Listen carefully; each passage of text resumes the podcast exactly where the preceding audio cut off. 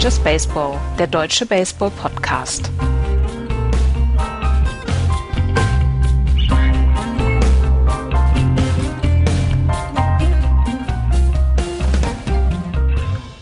Nach einem äußerst knappen Spiel 1 kommt es zu einem Fast-Blowout in Spiel 2.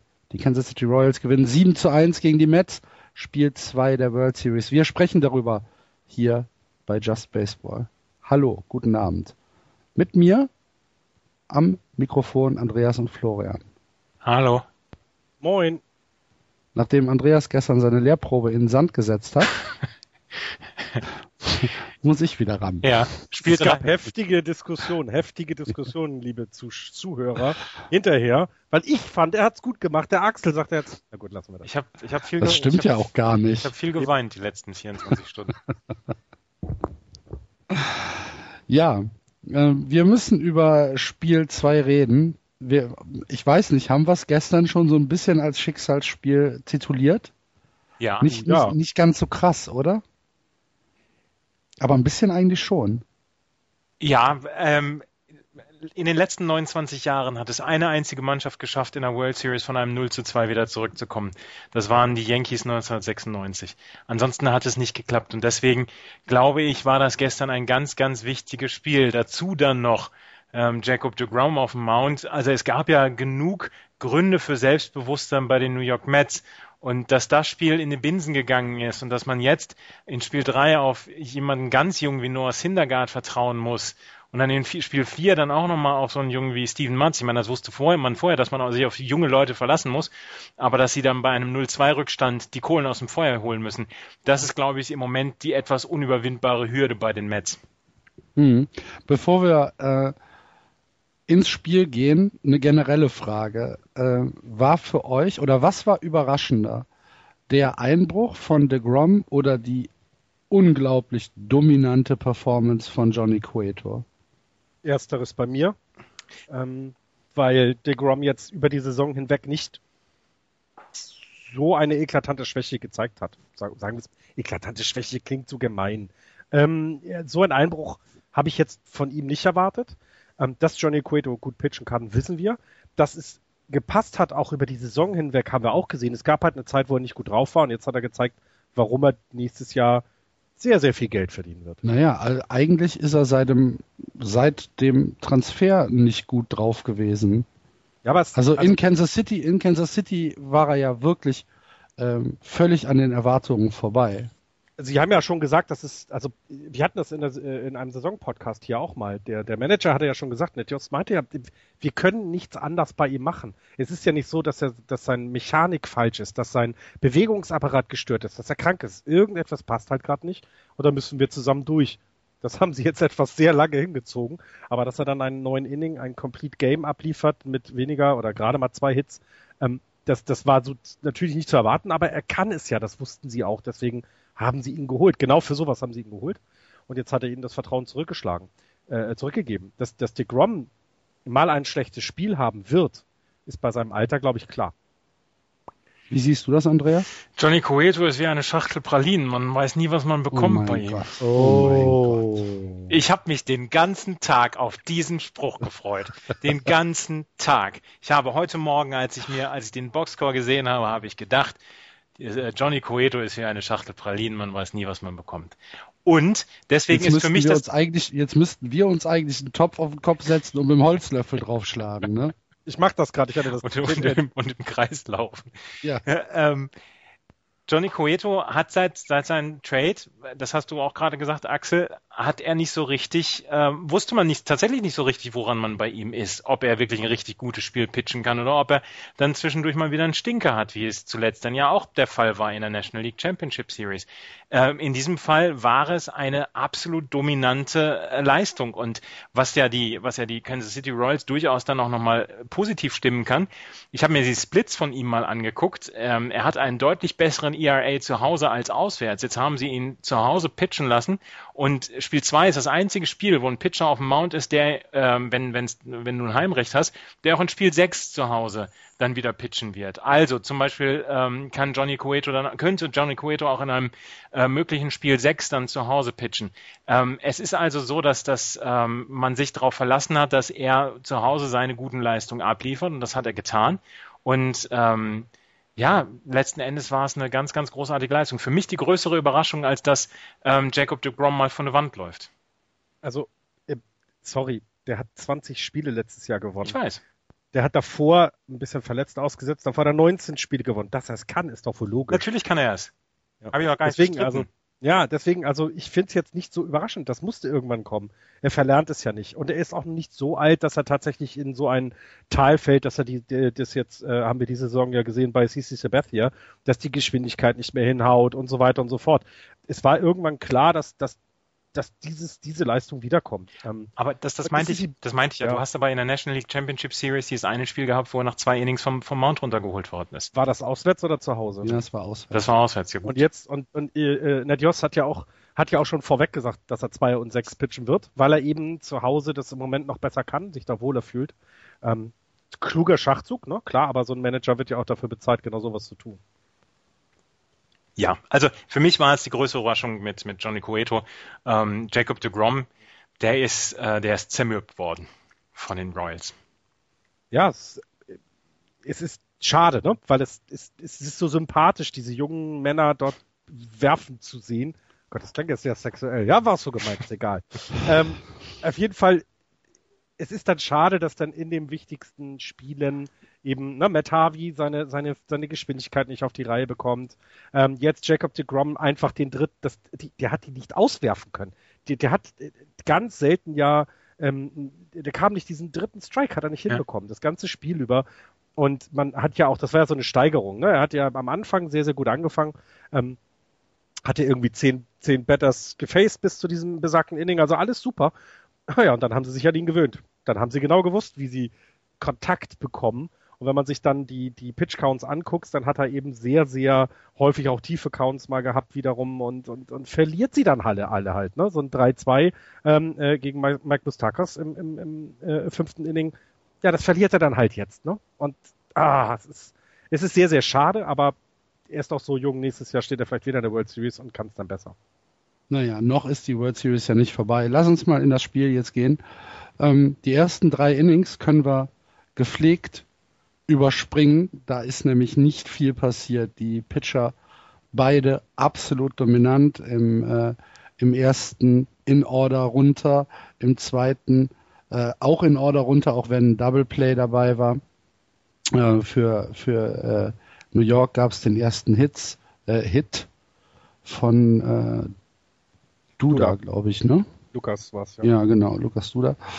Ähm, im, äh, Im dritten geht's wieder äh, scoreless weiter und dann kommt das Top of the Force. Äh, die New York Mets gehen tatsächlich in Führung. Äh, wieder Lukas Duda, der äh, Murphy nach Hause bringt. Weil die Murphy Mets, auch auf die Base gekommen ist. Das ist halt auch wieder fantastisch. Ne? Also der macht eine wirklich, wirklich. Naja, er äh, ist gewalkt. Ne? Musst du aber auch erstmal haben. Ne? Also ja. Das ist ähm, eine tolle Serie von ihm, ja, oder überhaupt tolle Playoffs. Daher ähm, kommt er dann auch wieder, wieder, wieder Murphy, der halt einen Punkt holt. Das ist äh, schon faszinierend. Also es ist, äh, das, das Inning startet mit einem Walk von Granderson. Ähm, dann gibt es einen Out von, von Wright und Murphy walkt direkt hinterher. Das heißt, wir haben Granderson auf der 2, äh, Murphy auf der 1, dann kommt Cespedes und ähm, naja, ich weiß nicht. Er, er geht halt nicht äh, ins äh, Opposite Field, sondern er geht Richtung äh, dritte Base und da haben wir dann eine Fielders Choice, wo die Kansas City Royals ähm, Granderson an drei auswerfen können. Ähm, ist, ist das nicht schon irgendwie bezeichnend, dass man, dass man da nicht äh, nach, nach eins geht, sondern nach drei, Andreas? Ich habe das nicht verstanden. Ne, das, das Force-Out ist ja bei einem Spielstand im vierten Inning, ähm, ist das ja durchaus äh, von, von Vorteil, wenn du sagst, ähm, ich möchte auf jeden Fall die, die Runner so weit wie möglich von der Homeplate entfernen. Genau, und deswegen muss er halt auf eins äh, versuchen zu schlagen und nicht auf drei. Ja, Natürlich, aber letzten Endes, Cespedes ähm, hat vielleicht auch nicht unbedingt jedes Mal die, die Kontrolle darüber, wo er hinschlägt. Hat er die? Ja, weiß ich nicht. Wahrscheinlich, ja. wahrscheinlich hat, hat, er sie genauso wie jeder andere Spieler auch. Natürlich gibt es da manchmal Unwägbarkeiten, ja. aber er hat, er hat halt einfach, ja, weiß ich nicht. Also er ist auf je, hat auf jeden Fall nicht versucht, irgendwie opposite field zu gehen. Weil wenn er es versucht hätte und schlecht getroffen hätte, dann wäre er Richtung, Richtung Shortstop gegangen, der Ball. Ja. Ja, ähm, natürlich, aber ich, also ich weiß jetzt gar nicht, ob es, ob es jetzt äh, so der Fehler von Cespedes war. Er hat ja, er hat ja Kontakt bekommen und er hat ja, ähm, es waren ja nach wie vor zwei Leute Fehler auf Base. Hartes Wort, wollte ich gar nicht so sagen. Was bitte? Hast du aber. Nein, es war kein Fehler, natürlich nicht. Nee, ich verstehe aber deine, ich verstehe deine Argumentation, dass du versuchen musst, wenn du wenige Hits bis dahin hattest, versuchen musst, die, die du bekommst, so in das Feld zu bringen, dass deine Leute weiterkommen, dass deine Leute ähm, eben in Scoring Position bleiben und nicht ausgeworfen werden wie jetzt an drei. Also das, das verstehe ich. Deine, deine Einwand. Na gut, wie auch immer, auf jeden Fall ähm, haben wir dann äh, Murphy auf der 2 und ähm, auf der 1. Und dann kommt äh, Lukas Duda und schlägt ein, ja, so ein Halbsingle ins, äh, ins, ins Left Field. Eigentlich war es mehr ein, ein Blooper als alles andere. Schöner, schöner Hit, finde ich. So, solche mag ich gerne. Ne? Ja, genau. Die so, ja, diese die Lücke zwischen. Die, die so wie also, so ein Stein runterfallen. Genau, weil, weil, also jetzt stell dir den ein bisschen, bisschen, ähm, bisschen höher vor, hat ihn der Left Fielder locker und es passiert ja, ja. gar nichts. Aber genau. wenn er eben so runterfällt, dass du genau zwischen Infield und Outfield ist ja immer ein, ein Korridor. Und wenn du den so triffst, dass die beide nicht schnell genug hinkommen, dann schaffst du es eben, und ich meine, das ist ja äh, ein Double dann gewesen auch von ihm, ne? Also du, äh, Single. Nee, Quatsch, es aber, war ein ähm, Single, aber, aber, aber Cespedes kam bis auf die drei. Cespedes ist auf drei gekommen, genau. Das heißt, du hast mit einem, einem einfachen Hit hast du sehr viel geschafft, ein RBI, und du hast noch einen weiteren Runner bis zur dritten Brace gebracht. Finde ich immer sehr schön, mag ich. Hat aber nichts gebracht, weil dann Travis Dano äh, ins Flyout geschlagen hat. Äh, die Kansas City Royals können im vierten noch nicht wirklich antworten. Ähm, und im äh, fünften macht dann äh, Johnny Cueto mit den Mets-Pitchern wieder äh, sehr kurzen Prozess. Conforto, Flores und Lagares gehen in äh, Reihe runter und dann kommen wir zum fünften Inning. Lass mich kurz noch mal auf das, das äh, vierte Inning bitte, bitte noch mal zurückschauen, mhm. bevor wir auf das gucken. Okay. Ähm, weil man auch sagen muss, er hat eben, ähm, Grom hat in diesem Inning sechs Batters ge Batter gefaced und die ersten beiden sogar mit sechs und sieben Pitches. Ähm, danach waren es noch eins, zwei, sechs, acht Pitches für dann weitere zwei Outs. Also er hat da schon wieder mehr arbeiten müssen, als das in den Innings davor machen musste. Ähm, was eben diese Wand dann vielleicht auch äh, äh, ja. Hatte aber natürlich auch Pech, weil da ein Error mit dabei war. Ne? Okay, na klar. Ähm, aber ja. du da mit Error an 1, sonst äh, wäre es nicht zu dieser, zu, zu diesem ja. relativ langen Inning für äh, Jacob de Grom gekommen. Aber da fing das Steineklopfen halt schon an, ne? Ja, das stimmt. Und, und vor allen Dingen, was man ähm, dort, was man halt viel denn gesehen hat, und äh, das hatte ich heute auch gehört, es sind auch eben viele, viele Foulballs, ne?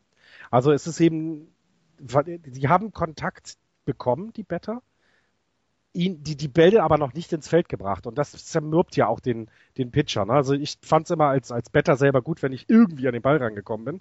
Aber weil der andere, ne, der dir gegenübersteht, halt länger mehr, der muss mehr arbeiten. Und ähm, das, das hat man dann, ja, das war so der, der, der erste Sargnagel, der schon mal gezückt wurde. Ja, okay, sehe ich ein. Ähm, war aber noch ohne Konsequenzen.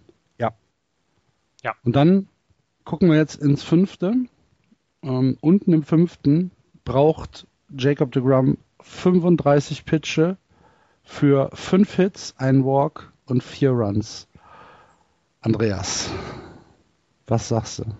Ja, das ist ja, das ist ja genau diese große, große Fähigkeit der Kansas City Royals, ähm, einen, einen Pitcher so zu zermürben, dass er irgendwann nach fünf Innings dann runter muss. Das, das machen sie ganz, ganz hervorragend während dieser World Series. Sie haben insgesamt drei Swings and Misses gehabt während dieses, ähm, während dieses kompletten, ähm, während dieses kompletten Spiels. Sie haben keinen einzigen Swing and Miss bei, bei äh, Jacob de Grom gehabt und sie haben 25 Foul Balls gehabt. Das heißt, sie haben immer, immer wieder den Schläger ran oder das Bat ranbekommen und haben den, den Pitcher dazu veranlasst, weiterzuwerfen, weiterzuwerfen, weiterzuwerfen. Und das hat, kulminierte halt in diesem fünften Inning mit dem Walk für Alex Gordon, dann das äh, Single von Alex Rios, dann Single von Alcides Escobar, dann äh, das Groundout von Ben Zobrist, dann Lorenzo Kane. Ähm, da ist und da stand es erst 1-1. Da hatte er schon fünf, schon fünf Better hinter sich. Und da hat er, da kam dann der, der, der Coach, der äh, Pitching Coach auf den Mount, ähm, hat ihm gut zugeredet, ja, und dann ging es ging's erstmal abwärts. Dann kam das Eric Hosmer Single, dann kam noch das Mike Mustaka Single, äh, Kendris Morales hat gesingelt und ähm, dann erst konnte er mit Salvador Perez sein drittes Out holen. Also ähm, da ging es tatsächlich abwärts. Und das war einmal durch die Order, ist er durchgekommen, ist er super durchgekommen. Die Royals haben sich das angeguckt. Ähm, worauf müssen wir achten? Wie können wir mit ihm umgehen? Und im zweiten Durchlauf haben sie sich ihn gepackt. Und das ist, ähm, das ist eine Fähigkeit, vor der ich den Hut ziehen muss. Und das ist ganz, ganz fantastisch gelaufen für, für die Royals. Ja. Ich habe ähm, also jetzt gibt es was, wo ich mich diebisch drüber freue. Ich darf dich korrigieren. Oh! Und zwar mit diesen drei Swing and Misses. Das stimmt für The Grom. Insgesamt waren es aber vier. weil Reed auch einen Swing and Miss hatte. Das ist pff, gut. Das so war unentschuldbar. Das war mein letzter Podcast bei Just Baseball. Jacob aber, de Grom, Jacob de Grom, 17 Call Strikes, drei Swinging Strikes, 23 Foul Balls. Ähm, ja, da sieht's man, da sieht man es schon. 23 Foul Balls. 23 Foul Balls. Das ist Wahnsinn. Also das, ähm, oh Gott, das muss den jungen Kerl so, das muss, das, ja. das, da kommst du auch in den Kopf des Pitchers. Da hast du keinen Bock mehr, ne? Nee nein. Da hast du keinen Bock mehr.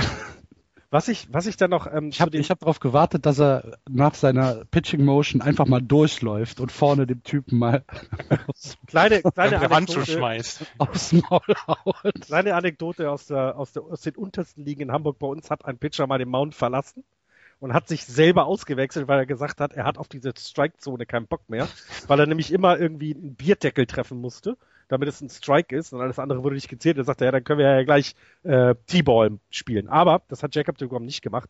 Ähm, was ich aber äh, interessant finde, ist, ähm, ist so ein bisschen die, die, der Unterschied. Die, die, die Mets gelten ja als, als Pitcher, weil sie ja auch so viele junge Pitcher haben, die sehr viele Fastballs pitchen, die sehr viel auf Geschwindigkeit gehen. Und wenn eben diese Geschwindigkeit hier weggenommen wird, weil die Leute blöden Kontakt immer wieder herstellen, dann macht dich das auch einfach wirklich mürbe. Und das kriegen die Royals qua, weil sie es trainiert haben, vermutlich, aber auch ihrer Qualität sehr, sehr gut hin. Ne? Also es war bei Harvey schon so, dass er mit den Geschwindigkeiten selber nicht zurechtkam und die dann auch auf alles gegangen sind. Und jetzt bei DeGrom auch. Ich bin echt gespannt, was denn so jemand wie Syndergaard, der ja auch Geschwindigkeit hat, oder auch eben Mats, was, was da jetzt passiert in New York. Hm. Die Royals Better zeigen den Pitchern der Mets im Moment die lange Nase. Ja. Ja. Aber und du hast es schon, du hast es schon richtig gesagt. Das erste Mal kommt er da wunderbar durch. Und beim zweiten Mal wissen sie, okay, der hat einen Four-Seamer. Gut, die wissen das auch schon vorher, aber natürlich für, jede, für jedes Spiel müssen sie natürlich äh, gucken, gucken äh, was da gerade passiert. Äh, der hat einen Four-Seamer, der hat einen, der hat einen Sinker und der hat äh, ähm, einen, ja, einen, einen, guten Curve. Und äh, darauf kannst du dich einstellen. Ja. Ne, er hat zum Beispiel, er kann, er kann zum Beispiel nicht zwischen Four und Two äh, variieren, sondern er muss immer, wenn er einen Fastball nimmt, ist es ein Four-Seamer, das ist so.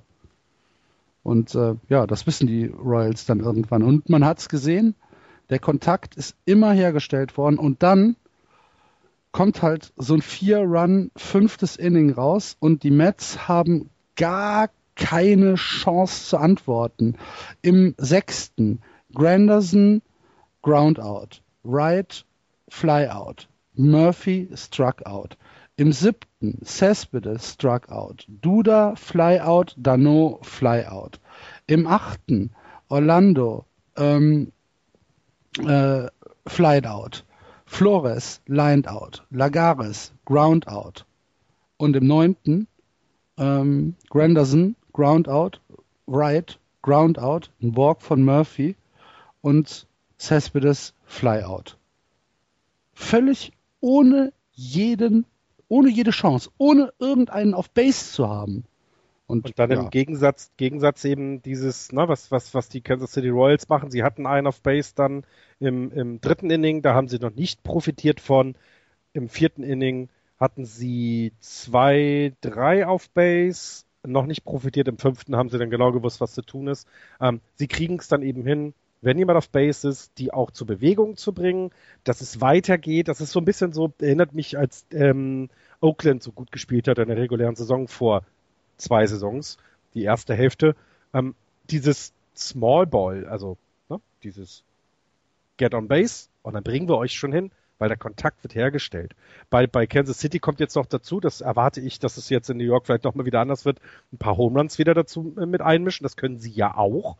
Aber wenn es nicht erforderlich ist oder wenn es nicht anders geht oder was auch immer der Pitcher ihm anbietet, sie kriegen den Kontakt, damit laufen die Leute um, Base, um die Bases herum und die ähm, mit einfachen Singles, mit einfachen Doubles werden, werden die äh, Runner nach Hause gebracht. Das ist, ähm, sieht im Moment aus, als wenn es nicht zu schlagen ist durch das, was die Pitcher anbieten. Also Syndergaard muss tatsächlich sich überlegen, wir haben jetzt ja ein bisschen Zeit, ist nicht viel, aber ein bisschen Zeit mit den Pitching Coaches zu überlegen, okay, wie pitchen wir jetzt um diese Situation herum? Wie kriegen wir es hin, dass nicht dieser Kontakt hergestellt wird? Das wird die große Aufgabe für das Spiel am äh, Freitagabend sein. Ja. Mir kommt die Leistung von Johnny Cueto ein bisschen zu kurz hier gerade. Wir, wir reden gerade die ganze, wir reden gerade okay. die ganze. Was habe ich denn gerade gesagt? Nein, Axel, Axel hat gerade gesagt, du hast, du hast, du hast es gerade, du hast es natürlich, wieder, du hast es natürlich gerade daneben der Andreas. Oh Mann. Ey. Nein, ich habe überhaupt nicht daneben gelegen. ich möchte jetzt nur noch mal äh, betonen, ähm, wie wie Johnny Cueto das gemacht hat. Nach acht Innings hatte er 107 Pitches und äh, haben alle schon gesagt, ja, dann wenn wird fürs neunte Inning wird Wade Davis kommen. Ähm, das, das kriegen wir alle schon hin. Und ähm, aber ich habe ich hab dann gehört, dass die Mitspieler wollten, dass er unbedingt das Complete Game macht und dass äh, Ned Yost dann auch gesagt hat, ähm, ja, du gehst nochmal auf den Mount, aber sollten jetzt nochmal zwei Runs kommen von den, von den Mets, hole ich dich da runter vom Mount. Und, und hat er nichts gemacht, oder beziehungsweise hat sein, sein Inning äh, super durchgespielt. Also diese Leistung, ähm, zehn Groundouts, acht Flyouts, das ist ja nicht, das ist ja nicht so, dass du hinterher sagst, ähm, das war jetzt, das war jetzt groundbreaking Stuff, weil, weil er irgendwie 13 Strikeouts oder, oder so hatte, Clayton Kershaw Zahlen oder so, oder, oder Zach Greinke. Aber das war einfach unglaublich effektiv unglaublich starke Leistung für World Series Spiel 2 war das, war das eine ganz, ganz famose Leistung von Johnny Cueto. Dann, dann auf der, auf der äh, nach oben, nee, auf der durch Matt Bumgarner vorgelegten Playoff Performance von Pitcher Skala war das auch sehr nah dran an, an einer, an diesem, hey, der hat das Spiel nicht nur dominiert, sondern der hat es eben auch getan, ohne alle, alle, ja, damit 100 Meilen wegzuwerfen, sondern mit seinen Mitteln, die er hat, mit der guten Defense, die Kansas City Royals über die gesamte Saison auch schon, die immer gezeigt haben, so ein Spiel zu gewinnen. Und ich glaube, ähm, sie hätte, das hätten auch keine sieben Runs sein müssen. Selbst dann hätte er das Ding so über die Bühne gebracht. Beim 2-1, 3-1 im neunten Inning hätte das trotzdem Dann, dann wäre trotzdem, dann wäre Wade Davis auf den Mount gekommen. Okay, wegen Safe-Situation ja, natürlich. Gut. Ja. ja. Ja, hat einen Gamescore von 80. Ja. Ich weiß gar nicht. 30 bei den Grom. ja. Das geht sogar, wenn wir Madison, bei Madison Bumgarner hatte der. Ich möchte betonen. War, war da ein Hunderter dabei? War nee, ein, nee, ne? Nein, nein. Ich möchte betonen, dass der Vergleich mit Madison Bumgarner von Florian kam, nicht von mir. Ja. Ähm, Flo Madison Bumgarner hat eine andere Leistung gebracht als Johnny Cueto letztes Jahr. Ne? Nur mal so. Ja, aber man kann es ja so mal in Vergleich setzen. Nee, kann man nicht. Gut. Ich finde, er hat, er hat das sehr, sehr gut gemacht. Ja, hat er. Hat er. Nein, kann man nicht. Damit ist auch gut. In diesem Hause nicht. Also die, ähm, die Royals hätten eigentlich diese Insurance Runs im achten gar nicht gebraucht. mhm. aber es gab dann noch Single, Double, Double und ein Sacrifice und auf einmal steht 7-1 und das Spiel ist für die Mets verloren. Die Royals führen 2 zu 0. Kaufman Stadium rastet aus. Kann man ja. Schön zu anzuhören, oder? Also ja, ja, das toll. ist es tatsächlich. Ähm, das Momentum ist 100% auf Royals Seite. Was muss jetzt passieren, Andreas, damit die Mets noch einen Fuß in die Tür kriegen? Sie brauchen eine fantastische, famose Leistung von Noah Syndergaard und sie brauchen offensiv wieder, äh, sie brauchen offensiv auf jeden Fall eine Leistung, die es ihnen ermöglicht, eventuell mit einer Bullpen-Leistung von drei oder dreieinhalb Innings äh, über die Runden zu kommen. Weil zum mhm. Beispiel Daniel Murphy, ja, er hatte zwei Walks und einen Hit, Hit, aber er hat, ähm, er hat noch nicht diese Zahlen gebracht wie zum Beispiel in der NLCS oder in der NLDS. Also da muss er wieder hinkommen. Sie brauchen wieder einen, der halt dieses, dieses Ding aus dem Stadion schlägt. Eventuell auch mal eine gute Leistung, eine richtig gute Leistung von Jonas Cespedes. Ähm, Vielleicht gab es Doping-Tests zwischendurch. Das kann sein. Aber ähm, es braucht auf jeden Fall mal, mal, für ein bisschen Hass zu sorgen. es braucht auf jeden Fall ähm, mehrere gute Leistungen, die da zusammenkommen müssen. Und ähm, ja, es muss einiges zusammenkommen. Und also ich, ich freue mich sehr auf Spiel 3 und ich hoffe, ich hoffe sehr, dass diese Serie nochmal spannend wird. Aber nachdem ich die ersten beiden Spiele jetzt schon für die Mets getippt habe, ja, was soll ich denn noch machen? Dir, ist, dir ist schon klar, seit dem 6 zu 2 achten Inning in Houston ist die Saison gelaufen. Ja, ja, ja, ne? Das weißt ja, du. Ja, dieser, dieser Tweet, der, der war's. Ja, das ist, der, der wird das Mahnmal sein, ähm, was, was also, irgendwann dann auch mal neben meinem Grabstein stehen wird. Liebe, liebe, liebe Zuhörer, es geht schon so weit, dass sich der Axel Prophezeiungen über seinen Fußballclub von Andreas wünscht. So. Aber nee, Prophezeiungen ja nicht. Jinxen. Genau. Voraussagen. Aussagen. Ja. Es muss ein Geschäftsmodell dafür geben. Ja. Ja, wird es, wird es, wird es sein. Wir können ja mal einen Kickstarter machen. Ja, genau. Bei Astro TV gibt es das bestimmt. ja, genau. Ich, ich mache so eine Zwei-Stunden-Sendung bei Astro TV. Für, für, für Sportfans. Das ist super, das gefällt 4,99 der Anruf. Die Minute. Das lasse ich mir gut bezahlen. So. Na gut. Weiter geht's äh, mit Spiel 3 morgen Abend oder in der Nacht von morgen auf übermorgen wieder um 1 Uhr ähm, aus New York. Und das Spiel 4 äh, ist dann von Samstag auf Sonntag. Auch nochmal um 1 Uhr. Auch nochmal um ja, 1 Uhr. Danach genau. stellen die ja die Uhr um. Dann, genau, am Sonntag wird die Uhr wieder umgestellt in den Staaten. Okay, dann äh, ich schließe mich dir an, Andreas, und hoffe, dass die äh, Serie nochmal ein bisschen äh, Spannung bekommt. Und natürlich ist das, das Herz ist immer noch bei den Mets auf jeden Fall. Ähm, wir tippen jetzt heute mal nicht, oder? Nein. Ich sag, ich sag die, die Mets werden das Spiel gewinnen. Okay. Dann sag ich das auch. Und Andreas? Ja, ich, Sag doch mal, dass die Royals gewinnen, Mensch. Nee, es muss ja, es muss ja von Herzen es muss kommen. Von Herzen. Das ist ja das Problem. So. Ah, okay. Ich bin ja nach wie vor der Meinung, dass die Mets Spiel 3 gewinnen werden. da sind wir uns doch einig. Ja, ah, toll. können wir die Schuld Schöner ja unter... Sweep, ey. Meine Fresse. können wir die Schuld ja unter uns drei aufteilen. Ja, Gott sei Dank. Okay. Haben ich habe übrigens heute in der Stadt jemand mit einer Metzkappe gesehen. Das ist schön, das, das war nicht der Jan. Oh, siehst du, jetzt weiß ich, woran es liegt. Ich habe die gesamte World Series bei der Metzkappe noch nicht aufgesetzt. Ja, siehst du? Ja. Verdammt, es ist alles meine Schuld. Ich entschuldige mich. Sie wird ab heute nur noch getragen. Punkt. Wir haben noch ein paar Nachrichten aus der MLB. Ja. Es gab äh, Trainerumwälzungen. Trainer und General Manager Umwälzungen. Ja, um, um, Umwälzungen waren es bei den Trainern nicht, bei den Managern finde ich es schon. Ja, ne? ja. also ja. Ähm, fangen wir mal mit dem, mit dem General Manager an. Alex Anthopoulos, der General Manager von ähm, den Toronto Blue Jays, wird 2016 nicht zurückkommen. Es geht darum wohl, ähm, dass Mark Shapiro, der neue Base President of Baseball Operations äh, seit dem 31. August, der hat wohl gesagt, er möchte mehr in die in das in das Daily Business einbezogen werden und hat quasi ähm, Anthopoulos in seiner in seiner Macht beschnitten und deswegen hat Anthopoulos gesagt, nee Jungs, könnt ihr alleine machen, ohne mich und wird 2016 nicht mehr zurückkehren. Das finde ich eine heftige Geschichte, nachdem gerade die äh, Toronto Blue Jays auf so einem fantastischen Weg sind.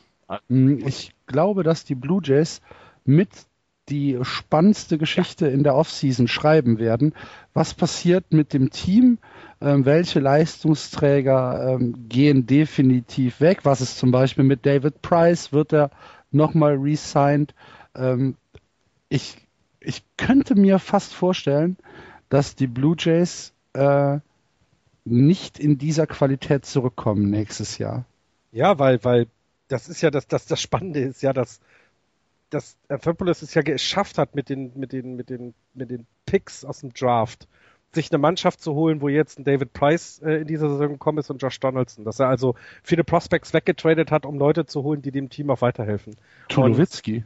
Äh, Tulowitzki auch noch, natürlich, genau. Und ich bin sehr, sehr gespannt, was Mark Shapiro, der eben das wohl be, bemängelt hat, der wohl gesagt hat, wie kann man denn so mit seinen Prospects umgehen, ähm, damit jetzt umgeht. Und das sieht für mich so aus, David Price wird nicht äh, äh, gesigned, ähm, sondern es wird sich darauf verlassen, dass man vielleicht eben noch was in der, in der Farm hat. Und das könnte sich für die Blue Jays dann für die nächste Saison sehr übel ausgehen. Also ähm, ich sehe doch nicht, dass die wieder so stark zurückkommen, so wie du das auch gerade sagst. Spannend, auf jeden Fall.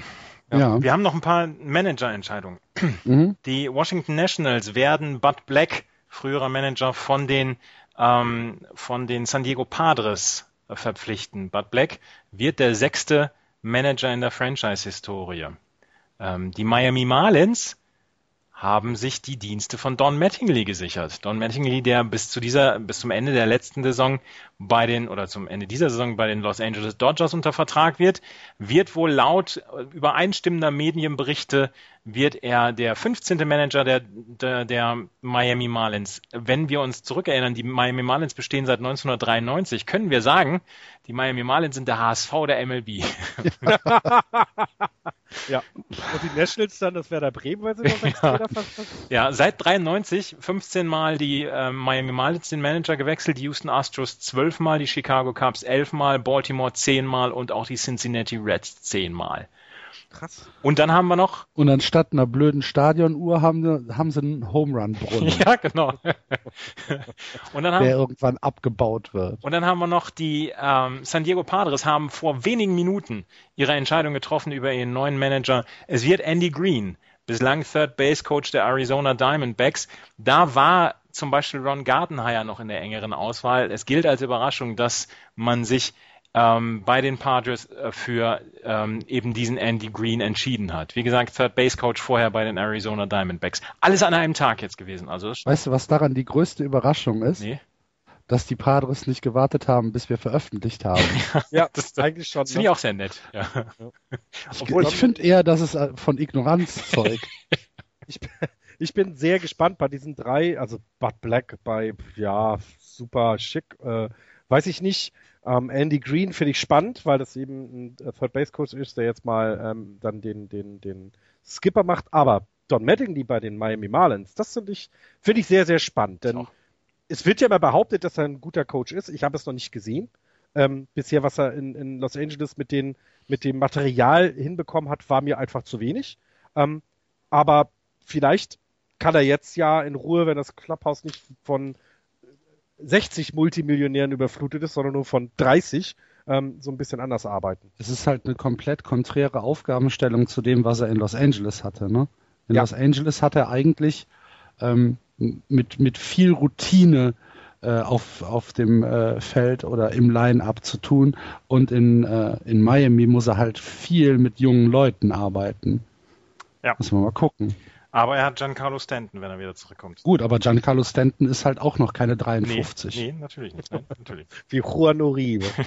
wie Juan Uribe vor 15 Jahren. Ja, stimmt, Entschuldigung. Okay. Ja, dann äh, war's das, glaube ich, für heute, oder? Haben wir noch was? Nee, ich habe nichts mehr. Dann äh, vielen Dank fürs Zuhören, liebe Hörer. Bleibt uns treu. Ähm, wir hören uns Samstag. Ich weiß es nicht. Irgendwann äh, am Wochenende wieder. Ich muss mal gucken, wie es äh, wie es mit meinem Zeitplan aussieht. Ansonsten äh, kommen Andreas und Florian bestimmt wieder zuverlässig zu euch. Und dann reden wir über Spiel 3. Macht's gut. Bis dahin. Tschüss. Tschüss. Tschüss.